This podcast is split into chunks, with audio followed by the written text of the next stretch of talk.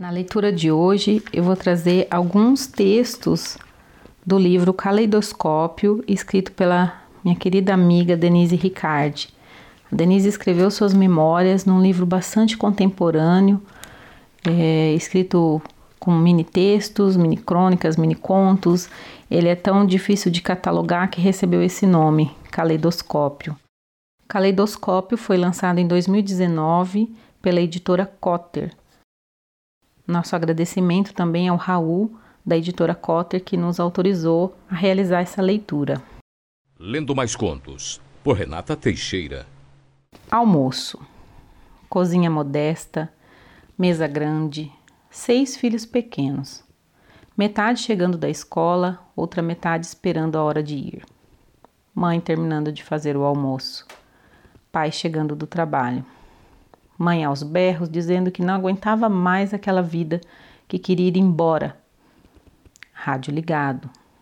Mo música não podia ser mais propícia. Não vá embora, meu bem, não vá embora.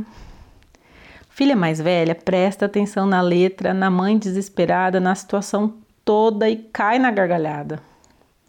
O pai dispara um: Olha o que você está fazendo com sua filha, está contente?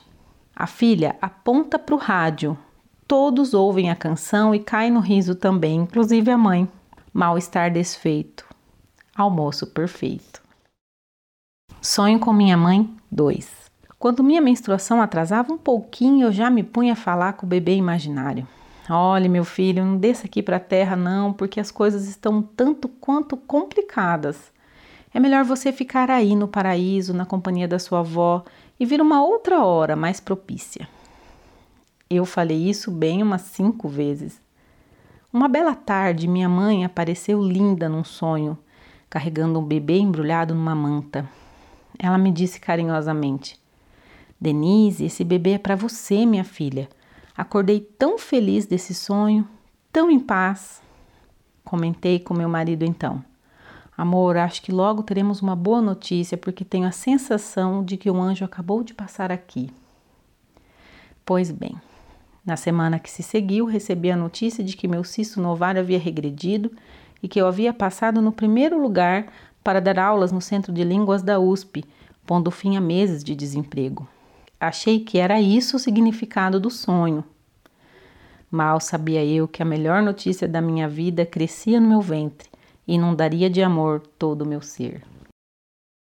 Do quarto. Quando fomos morar em Curitiba, dormíamos num colchão de solteiro no chão do quarto da minha irmã, meu pequeno filho e eu. Uma noite perguntei para ele: Você gosta do nosso quarto, Vinícius? Claro que gosto, é o nosso quarto. Quem me lembrou dessa história foi minha grande amiga historiadora Edilene e aqueceu meu coração. Do meu pai. Moreira Salles, Paraná. Eu amava por ser nobre, elevado, mas também mesquinho e desprezível muitas vezes. Homem inteiro, forte, artista nas horas vagas, bom pintor, escultor de mão cheia, deu-me conselhos valiosos. Ensinou-me a ter coragem e a me desafiar nas horas de provação. Lição de desapego e generosidade onde não se esperava amante de música, cinema e Dostoiévski. Ensinou-me a andar de bicicleta e a vencer o medo de cair. Mesmo despedaçado, inteiramente me acolheu e ao meu pequeno filho na sua miserável casa depois que a minha própria desabou. Dizia para quem quisesse ouvir que eu sempre fora seu braço direito. Desafiou-me a dar o meu melhor, nem sempre da maneira mais delicada. Ajudou-me a ser muito do que sou. Brigou até o fim.